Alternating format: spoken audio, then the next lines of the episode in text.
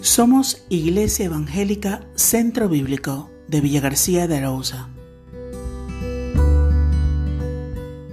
En el Evangelio según San Juan, capítulo 17, para seguir con, adelante con nuestras meditaciones en este precioso capítulo de, de este Evangelio, tratando acerca de las peticiones que el Señor Jesús hace a Dios Padre para sus discípulos. En los cuatro primeros mensajes hablamos de esa unidad perfecta entre Dios Padre, Dios Hijo y Dios el Espíritu Santo. Luego, en el anterior mensaje, que fue el quinto, comprobamos que el Señor rogó a Dios que los guardase del mal, a sus discípulos, del maligno, es decir, de Satanás. Y hoy veremos la segunda de las peticiones de Jesús al Padre. Y esa petición es, santifícalos en tu verdad. Vamos a leer los versículos 17, 18 y 19 de este capítulo. Juan 17, versículo 17, santifícalos en tu verdad. Tu palabra es verdad. Como tú me enviaste al mundo, así yo los he enviado al mundo.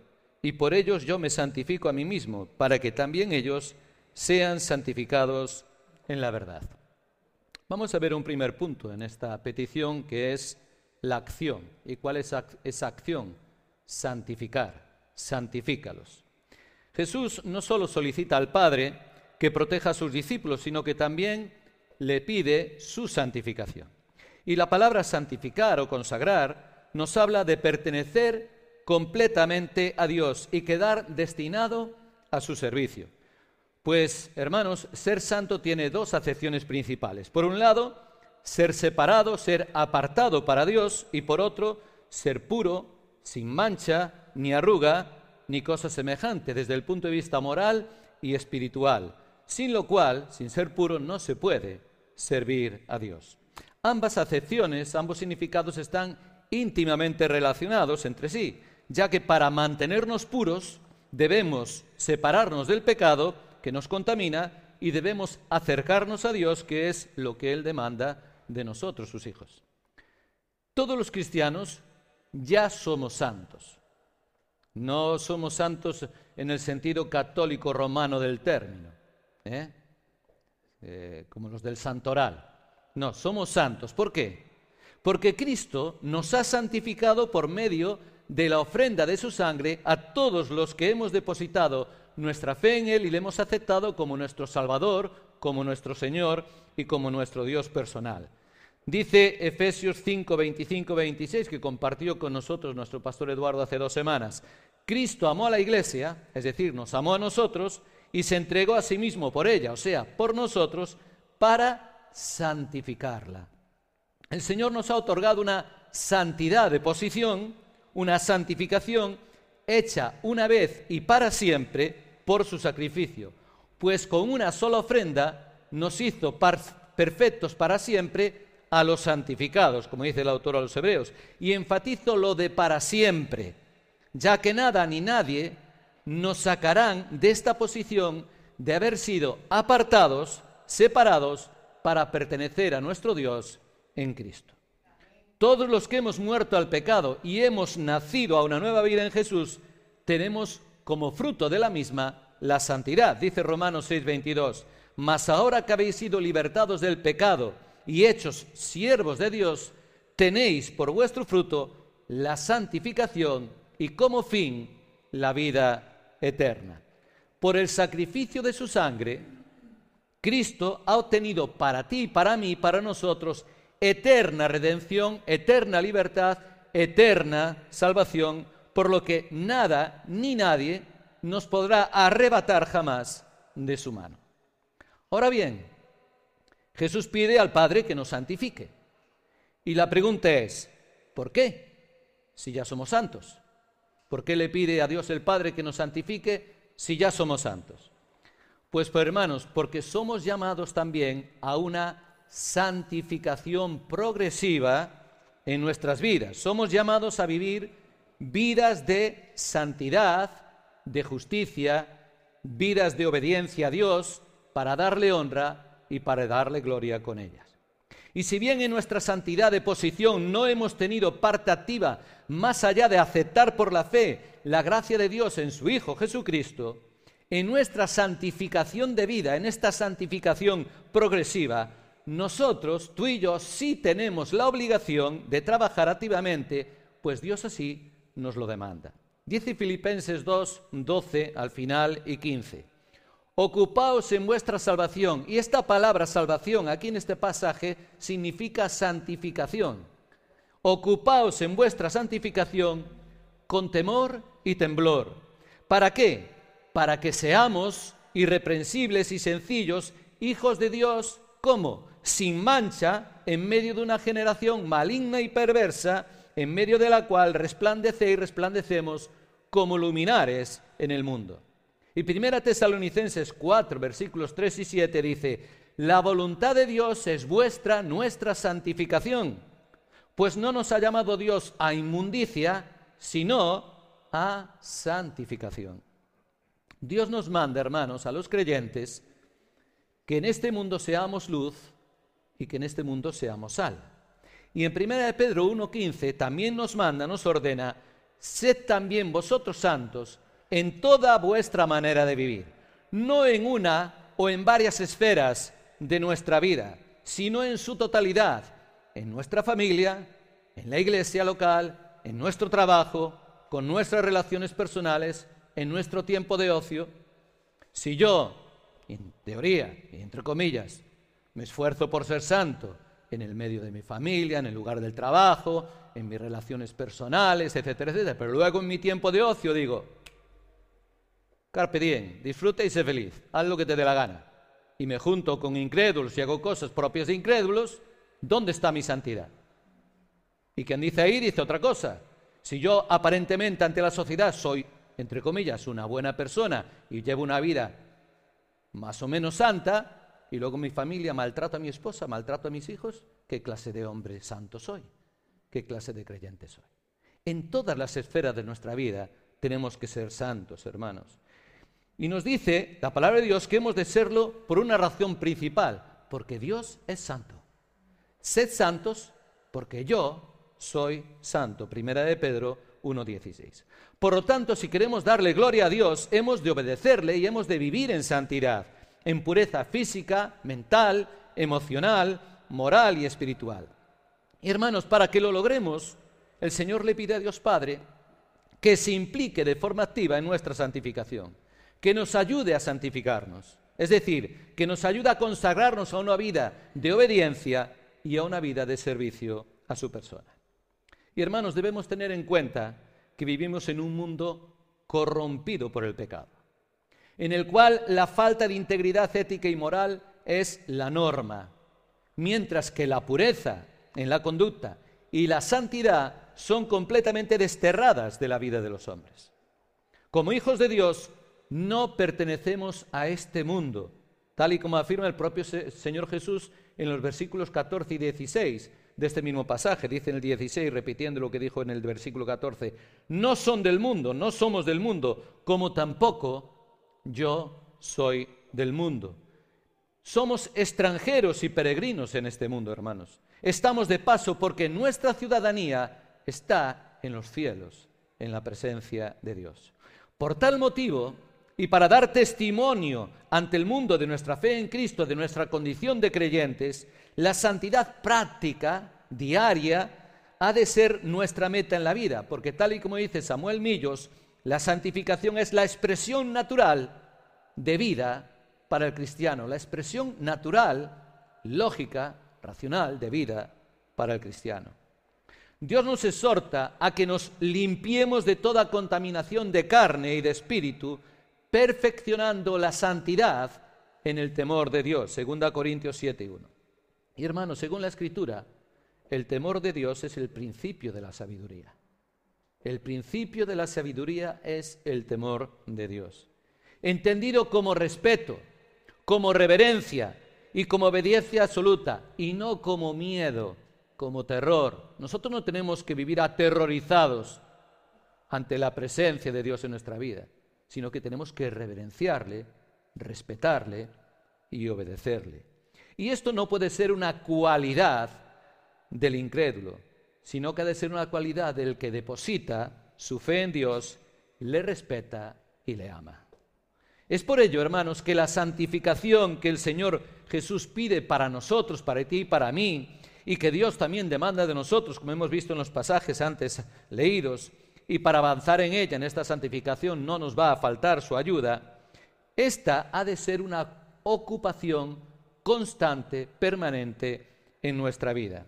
Si bien, hermanos, hemos de tener en cuenta, hemos de entender que nunca podremos alcanzarla viviendo separados de Dios, pues así, hermanos, como ninguno ganamos nuestra salvación, no lo hemos logrado por nuestros méritos, tampoco podemos santificarnos mediante nuestros propios esfuerzos humanos, sino por el poder de Dios, que es el que en nosotros produce así el querer como el hacer por su buena voluntad, como dice Filipenses 2.13.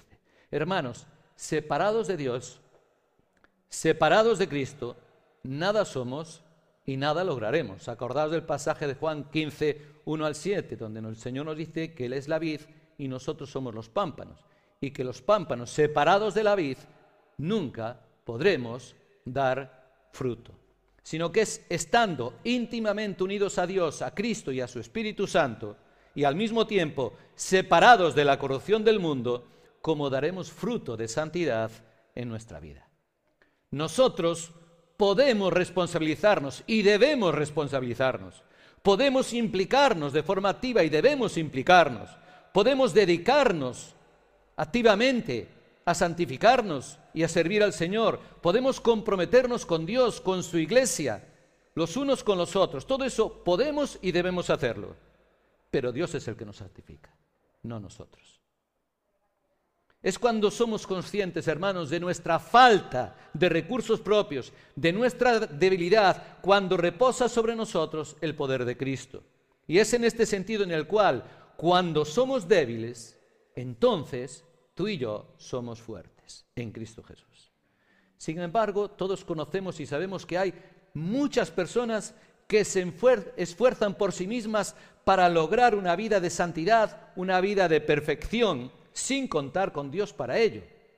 Pero no lo van a conseguir y van a acabar frustrados, pues, como dice la palabra, no hay justo ni aun uno. Muchos de ellos son fieles de una religión que les impone el cumplimiento de mandamientos, de ritos, de liturgias, que se esfuerzan sinceramente por obedecer y por cumplir. Muchos se, esfuerzan de verdad por cumplir estos mandamientos y estos ritos, pensando que tal cosa les va a acercar a Dios y que además les hará dignos de recibir su perdón, su favor o sus recompensas.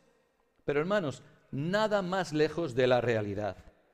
¿Por qué? Porque se trata de esfuerzos humanos, humanos baldíos, inútiles, para acercarse y agradar a Dios, poniendo en la balanza sus propios méritos y reclamando para sí algo que creen haberse ganado. Cuando ponen sus méritos en la balanza y ellos mentalmente ven que el platillo pues baja porque el peso de sus méritos parece ser mayor que el peso de sus deméritos, que sus pecados, que sus iniquidades, pues se creen que se han ganado el favor, el perdón y la recompensa de Dios. Pero cuando piensan así, están cayendo en el pecado de soberbia, en el pecado de vanidad de prepotencia. Y eso es un pecado, como digo, que les aleja de Dios. Cuando lo que les, de verdad les acerca a Dios y nos acerca a todos a Dios, a todos los hombres, ¿eh? es el hecho de que Cristo ha muerto por nosotros. Son los méritos de Cristo los que nos acercan a Dios y no los propios. Son los méritos de Dios mismo, hecho carne en la persona del Señor Jesucristo, acercándose a los hombres, caminando entre nosotros, muriendo por nosotros, derramando su sangre por nosotros y limpiándonos de nuestro pecado para presentarnos a su Padre puros, como ya vimos anteriormente. Hermanos, las religiones, tampoco la religión evangélica, que como tal no existe, aunque se le conozca así, porque como nosotros decimos, no vivimos una religión, vivimos una relación, la religión es el esfuerzo del hombre para acercarse a Dios y no sirve para nada, la relación es el esfuerzo de Dios para acercarse a los hombres y relacionarse con ellos. Y nosotros nos relacionamos con Dios. Por eso no existe, yo no lo, entiendo así, no existe la religión evangélica. desde mi punto de vista, aunque nos, llamen así. Pues bien, como decía, ninguna religión, hermanos, salva a nadie. Ninguna religión santifica a nadie. Solo Cristo salva. Y punto. Solo Cristo salva. Y el Espíritu de Dios es el agente que nos guía en nuestra santificación. Porque este, hermanos, es una obra que realiza la tercera persona de la Trinidad en nuestra vida para acercarnos a Dios, para hacernos conforme a la imagen de Cristo, para hacernos aceptos a Dios. Y el Espíritu Santo solo mora y solamente actúa en el corazón del creyente, nunca en el del incrédulo, sino en el de aquel que le ha aceptado por la fe, como dije antes, como su Salvador y Señor, y confía en su sacrificio de amor en la cruz. Somos templo del Espíritu Santo, cada uno de los creyentes. Y a nosotros nos corresponde no ser rebeldes a la guía, al gobierno del Espíritu en nuestra vida, dejándonos guiar por Él. Así que en primer lugar tenemos la acción, santifícalos, la acción de santificar. Y en segundo lugar tenemos la base, versículo también 17, santifícalos en tu verdad. Esa es la base. Jesús mismo, en su petición al Padre, es quien establece el cimiento, la base sobre la que ha de sustentarse la acción de la santificación. Santifícalos en tu verdad. Ahora bien, ¿cuál es esa verdad? El mismo Señor Jesús contesta esa pregunta. Tu palabra es verdad. La nueva versión internacional lo traduce así. Tu palabra es la verdad. La verdad. Como dando a entender que es la verdad con mayúsculas. La verdad absoluta. No una verdad más, sino la única verdad. Y de esta palabra de verdad, así llamada ya en el Salmo 119, versículo 43, en Efesios 1.13, 2 Timoteo 2.15 o Santiago 1.18, donde habla así de la palabra como la palabra de verdad, de esta palabra de verdad se sirve el Espíritu para santificarnos, pues Él mismo la inspiró. Cristo, como no, lo sabía, como no lo iba a saber. De ahí que le llamase el Espíritu de verdad. Juan 14, 7, 15, 26 o 16, 13. Y de también su afirmación de que el Espíritu Santo os enseñará, nos enseñará todas las cosas y os recordará todo lo que yo os he dicho. Juan 14, 26. Y también que Él nos guiará a qué? A toda la verdad. Juan 16, 13. Así pues, la palabra de Dios no es solo la base, sino también la herramienta, el arma que todos los cristianos tenemos a nuestro alcance en nuestra lucha espiritual contra el mal, que nos capacita para resistir en el día malo, estar firmes y vencer al maligno, pues no en vano el apóstol Pablo afirma en Efesios 6, 17, que es la espada del Espíritu. La palabra de verdad es la espada del Espíritu de verdad. ¿Y por qué? Pues porque la palabra de Dios, hermanos, es perfecta, es fiel, es pura, es recta, es santa, y sus juicios son verdad, todos justos, como dice el Salmo 19, versículos 7 al 9. Y lo es porque es la obra de un Dios santo, de un Dios que es justo, de un Dios que es fiel y verdadero, que nunca engaña, que nunca miente y que cumple siempre lo que promete. De un Dios que posee en sí mismo todos esos atributos, no puede brotar nada malo no puede brotar nada que sea falso, que no sea veraz, que no sea sincero. Su palabra no es mala, su palabra no es falsa, su palabra no es mentira, sino la verdad revelada por Dios. La Biblia, pues, hermanos, no es obra de los hombres, aunque es verdad que unos cuantos sí fueron inspirados por el Espíritu Santo de Dios para ponerla por escrito. Los santos hombres de Dios hablaron siendo inspirados por el Espíritu Santo, dice el apóstol Pedro en su segunda epístola, capítulo 1, versículo 21. Es verdad que utilizaron sus propios estilos, pero no se salieron en ningún momento del guion. De ahí que la inspiración de Dios sea verbal y plenaria. Es decir, no hay nada en su palabra que no sea obra de Dios. Por eso 1 Timoteo 3:16 dice, toda la escritura, no solo una parte, toda la escritura es inspirada por Dios. Entonces cuando Cristo pide a su Padre que nos santifique en su verdad o por medio de ella, en y por medio de su palabra, es porque es el mejor recurso que tenemos a nuestro alcance, hermanos, para seguir avanzando en nuestra santificación. Y lo es porque profundizar en el, su conocimiento nos ayuda a conocer mejor a Dios, que es el autor. Nos ayuda a conocer mejor su naturaleza, su esencia como creador, como soberano, como Señor del universo. Nos ayuda también a conocer a Cristo, y su obra como Salvador de cada uno de nosotros. Y nos ayuda a estrechar nuestra relación personal e íntima con Él. Pero también es nuestro mejor recurso porque la palabra de Dios es viva. La palabra de Dios actúa. La palabra de Dios vivifica, da vida a quien la cree. ¿Por qué? Porque procede de un Dios vivo, de un Dios que actúa, de un Dios que se implica en la vida de cada uno de sus hijos.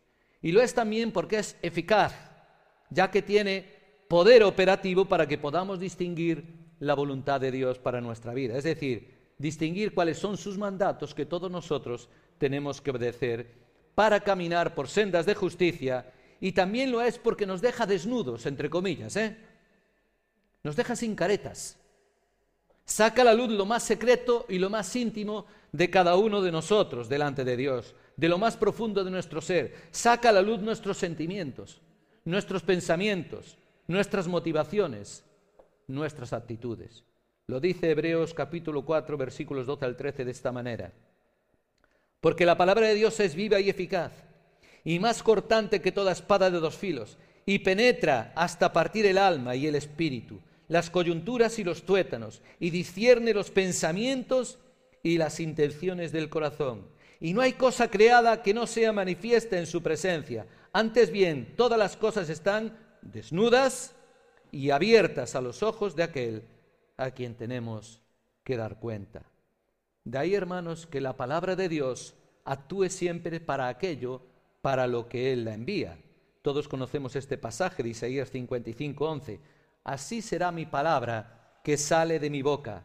No volverá a mí vacía sino que hará lo que yo quiero y será prosperada para aquello que la envíe. Hermanos, la palabra de Dios permanece para siempre y por ello es actual. No os dejéis engañar cuando dicen que la Biblia está anticuada. Para nada. No es algo anticuado, no es algo pasado de moda, no es algo inútil para el hombre de hoy, sino que es válida para nuestro tiempo y para nuestras circunstancias. ¿Por qué? Porque toda la escritura es útil para enseñar, para redarguir, para corregir, para instruir en justicia, a fin de que el hombre de Dios, tú y yo, hombre o mujer, sea perfecto en el sentido de completo, enteramente preparado para toda buena obra. Segunda Timoteo 3, 16, 17. Ella, la palabra de Dios, nos equipa a cada uno de nosotros con lo necesario para cumplir con nuestra tarea de glorificar a Dios por medio de la obediencia y del servicio en su obra, a la cual todos nosotros somos llamados. Así pues, la palabra de Dios es para nosotros, hermanos, como el agua pura que lava nuestras vidas, que nos purifica, que nos santifica, como dice Efesios 5:26, para santificarla murió Cristo por nosotros, habiéndola purificado a la iglesia en el lavamiento del agua por la palabra. En Cristo, hermanos, ya estamos limpios, como dije al principio, ya somos santos. Lo dijo así él, ya vosotros estáis limpios por la palabra que os he hablado, aseguró el Señor a sus discípulos en Juan 15.3, afirmación que sirve también para nosotros hoy. Estamos limpios por la palabra que Él nos ha hablado. Pero aún así, hermanos, Seamos honestos, yo el primero, seguimos pecando. El que dice que no peca hace a Dios mentiroso. Aún así tú y yo seguimos pecando.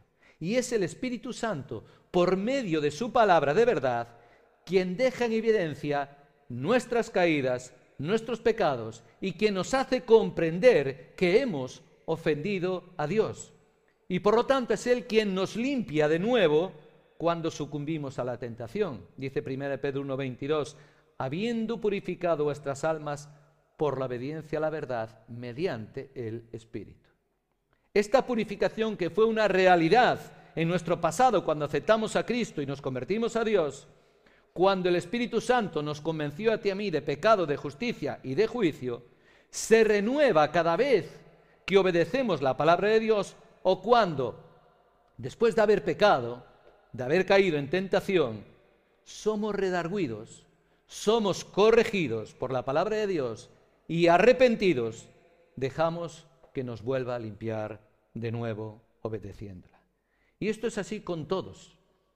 Lo es con los jóvenes, algunos de vosotros aquí presentes, dice el Salmo 119, 9, ¿con qué limpiará el joven su camino? Se pregunta el salmista. ¿Y cómo responde?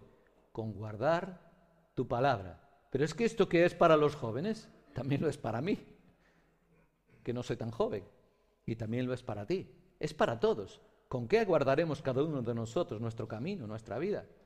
¿Con qué nos limpiaremos? Con guardar la palabra de Dios. Mi pregunta es, ¿quieres avanzar? ¿Queremos avanzar en tu y en nuestra santificación? Si este es tu deseo, si este es nuestro deseo, la palabra de verdad, la Biblia, es nuestro recurso. Es tu recurso y mi recurso para lograrlo, pues nos ayudará a parecernos a Cristo, a imitar su carácter santo, como veremos en el tercer punto. Ahora bien, hermanos, no nos santificaremos si nos limitamos a ser meros lectores de la palabra de Dios, si nos limitamos a ser meros oidores de la palabra de Dios, sino siendo hacedores de la misma, tal y como afirma Santiago 1.22. Es verdad que hemos de santificarnos en la verdad, pero también debemos consagrarnos a la verdad, es decir, a su cumplimiento, a su obediencia. Hermanos, el que se limita a estudiar la palabra, pero no la practica, se convierte en un obeso de conocimiento, con el riesgo de incurrir en la soberbia por todo lo que sabe de la palabra de Dios. El cristiano que sabe mucho de la Biblia, pero no, se, no lo pone por obra, ¿eh? No pone en práctica lo que ha aprendido de ella, se convierte en un atleta cristiano mal entrenado, mal preparado, anquilosado, pesado, que no puede correr con ligereza la carrera que tiene por delante, es decir, su vida cristiana. Pero de la misma manera, un creyente que se esfuerza muchísimo por obedecer a Dios sin profundizar en el conocimiento de su palabra, también se convierte en un atleta cristiano mal preparado. ¿Por qué? Porque va a estar mal alimentado, va a estar desnutrido, sin fuerzas para continuar en la carrera cristiana. Ambas cosas, oír, estudiar la palabra y ponerla por obra, obedecerla, deben ir siempre de la mano, si es verdad que queremos seguir y avanzar en nuestra santificación. Santificación que, como he dicho antes, dura toda nuestra vida en este mundo. Y eso nos va a llevar a recibir la corona reservada para aquellos que corren bien la carrera y llegan al final a la meta, como decía el apóstol Pablo en su última carta en 2 Timoteo. Así que, en primer lugar, la acción, santificar. En segundo lugar, la base de esa acción en tu palabra. Y en tercer lugar, el modelo, que no es otro que el Señor Jesús. Versículo 19. Y por ellos yo me santifico a mí mismo, para que también ellos sean santificados en la verdad. Hermanos, el Señor Jesús fue y es nuestro modelo de santidad. Nuestro modelo de hombre completamente perfecto y sin pecado. Él es el verbo de Dios hecho carne, la palabra de Dios hecha carne. Y como Dios es el autor de las escrituras. Es más, Él dijo de sí mismo, y lo tenemos ahí escrito, yo soy el camino y la verdad y la vida. Nadie absolutamente nadie viene al Padre sino por mí. Juan 14, 6. Jesucristo es la verdad, por lo cual santificarnos en la verdad de Dios, consagrarnos a ella, también tiene que ver con santificarnos mostrando el carácter de Cristo, consagrarnos a seguir e imitar su ejemplo. Para esto es que los cristianos, tú y yo, somos enviados al mundo por Cristo con una misión semejante a la suya. Dice el versículo 18, como tú me enviaste al mundo, o sea, como el Padre envió al Señor Jesucristo, su Hijo, al mundo,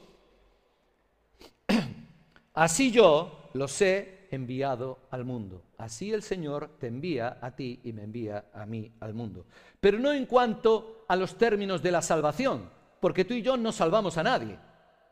Es mentira, ¿eh? Cuando algún creyente presume de haber salvado, es que hice una campaña o tuve una predicación ahí en el campo de fútbol ante 20.000 personas y se salvaron o, me salvé, o salvé a tal. No, no, no, no.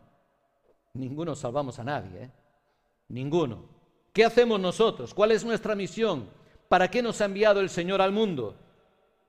Pues nos ha enviado para dar a conocer su Evangelio, para dar a conocer sus buenas noticias de salvación en su obra, en su persona, en su muerte y en su resurrección. Y nos ha mandado a dar testimonio de Dios imitando el ejemplo de su vida santa.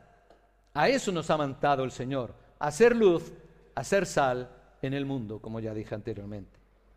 Este versículo, el versículo 19, es una alusión del Señor a su muerte redentora en la cruz como el Cordero de Dios que quita el pecado del mundo, como dice Juan 1.29 o como habla del Señor en Hebreos 9, 11, 14 o en primera de Pedro 1, 18, 21, que nos habla de ese Cordero ya destinado desde antes de la fundación del mundo para morir por ti y por mí, ese Cordero sin mancha y sin contaminación, puro, perfecto, como era el Señor Jesús.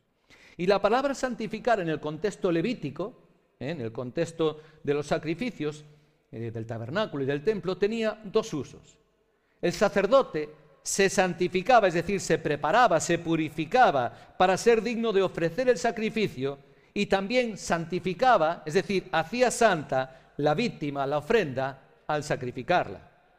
Jesús no experimentó, como estamos experimentando cada uno de nosotros, un proceso hacia la santidad. ¿Por qué? Porque Él es Dios.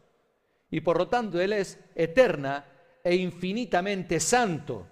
Y por ello afirma que Él se santificó a sí mismo, pues nadie lo santificó a Él, porque como he dicho, es Dios.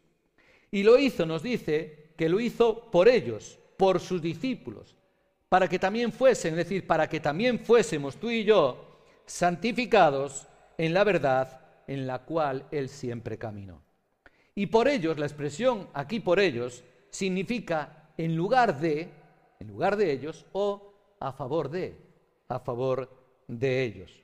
El Señor Jesús se pone aparte, como ese Cordero santo, limpio, sin mancha, sin mácula, se pone aparte para llevar a cabo una obra por los hombres, ocupando su lugar tú y mi lugar y actuando en su favor, en mi favor y en tu favor. Entrega su vida para ser el autor de la salvación. Acompañadme a Hebreos capítulo 2, versículos 9 al 11. Dice allí la palabra de Dios en Hebreos 2.9. Pero vemos a aquel que fue hecho un poco menor que los ángeles, a Jesús, coronado de gloria y de honra a causa del padecimiento de la muerte, para que por la gracia de Dios gustase la muerte por todos. Porque convenía aquel por cuya causa son todas las cosas, y por quien todas las cosas subsisten, que habiendo de llevar muchos hijos a la gloria, perfeccionase por aflicciones a quién? Al autor de la salvación de ellos. Porque el que santifica y los, y los que son santificados, de uno son todos, por lo cual no se avergüenza de llamarnos hermanos. El que santifica y los que somos santificados, de uno somos todos, somos del autor de nuestra salvación. Porque así como el Cordero Pascual era separado para el sacrificio, también el Cordero de Dios es separado para entregar voluntariamente su vida por nosotros. Nos dice Juan 10, 17 y 18 que el Señor Jesús entregó su vida. Dice que nadie se la quitó sino que Él la entregó voluntariamente. Tenía poder para darla, para quitar la vida y para volverla a tomar. Y eso fue lo que hizo. Nadie obligó al Señor Jesús a morir. Él fue voluntariamente a la cruz por amor a ti y por amor a mí. El Señor Jesús, hermanos, cierra el culto del Antiguo Testamento que los judíos rindieron a Dios durante siglos en el templo, tal y como dice Hebreos 8, 13 y 19, que nos habla del fin del antiguo pacto y del comienzo del nuevo pacto, y ofrece en sacrificio su propia vida.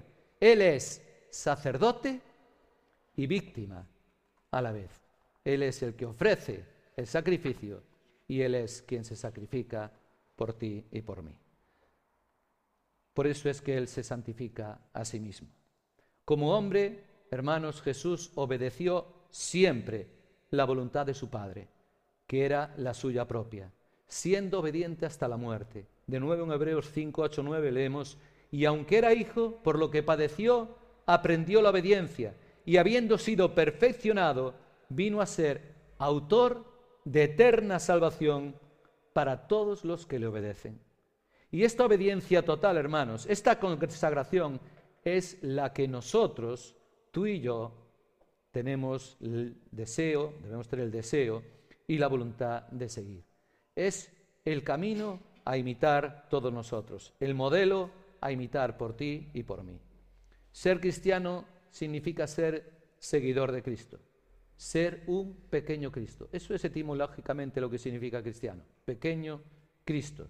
Por eso debemos consagrarnos a imitarle y a servirle. Ser cristiano significa reflejar en nuestra vida la vida de Cristo. Significa reflejar en nuestra vida al Señor Jesús.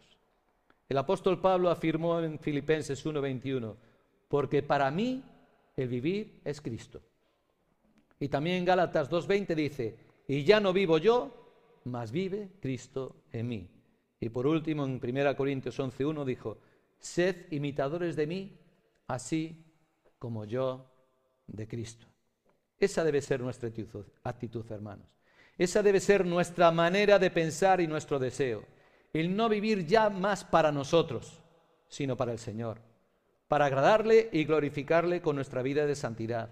Para darle a conocer a los demás por medio del anuncio de su Evangelio y para consagrarnos a servirle poniendo por obra los dones que el Espíritu Santo nos ha dado a cada uno de nosotros para capacitarnos.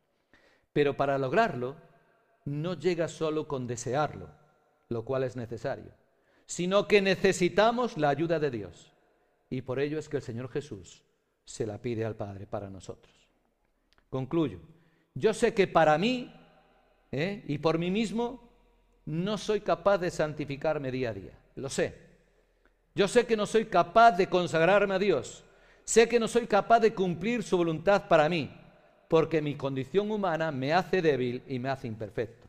Algo que el Señor Jesús lo sabía muy bien, porque Él también fue hombre, por lo cual, tal y como nos dice también la palabra, se compadece de nuestras debilidades, porque Él fue tentado en todo según nuestra semejanza, pero sin pecado. Hebreos 4:15. Y por ello, hermanos, es mi deber, y creo que también es tu deber, que nos acerquemos confiadamente al trono de la gracia, para alcanzar misericordia y hallar gracia para el oportuno socorro. Porque siempre es oportuno el socorro de Dios, la ayuda de Dios. Hebreos 4, 16. Así que sí, es verdad, como llevamos insistiendo todo este tiempo, debemos santificarnos en la palabra de verdad, pero también debemos utilizar el recurso de la oración. Elevar nuestros ruegos a Dios para que Él nos socorra oportunamente en el intento para que nos fortalezca en nuestro deseo de vivir vidas de santidad, de justicia, de integridad ética, moral y espiritual, vidas que le honren y le glorifiquen. Tú y yo somos hijos suyos, como hemos cantado, y tenemos un Padre que nunca nos abandona, que es fiel para con nosotros y que nos promete, según 1 Corintios 10:13, que no nos dejará ser tentados más de lo que podamos soportar, resistir, sino que dará también juntamente con la tentación la salida para que podamos soportar. Primera Corintios 10:13. Amados hermanos, sigamos adelante con nuestra santificación en su palabra de verdad, sabiendo que Dios nunca nos deja ni nos desampara, sabiendo que Él siempre nos va a ayudar y para hacerlo bien, tú y yo, despojémonos de todo peso y del pecado que nos asedia y corramos con paciencia la carrera que tenemos por delante puestos los ojos en quién? En Jesús, nuestro ejemplo y nuestro modelo de santidad. Pues que así sea. Amén.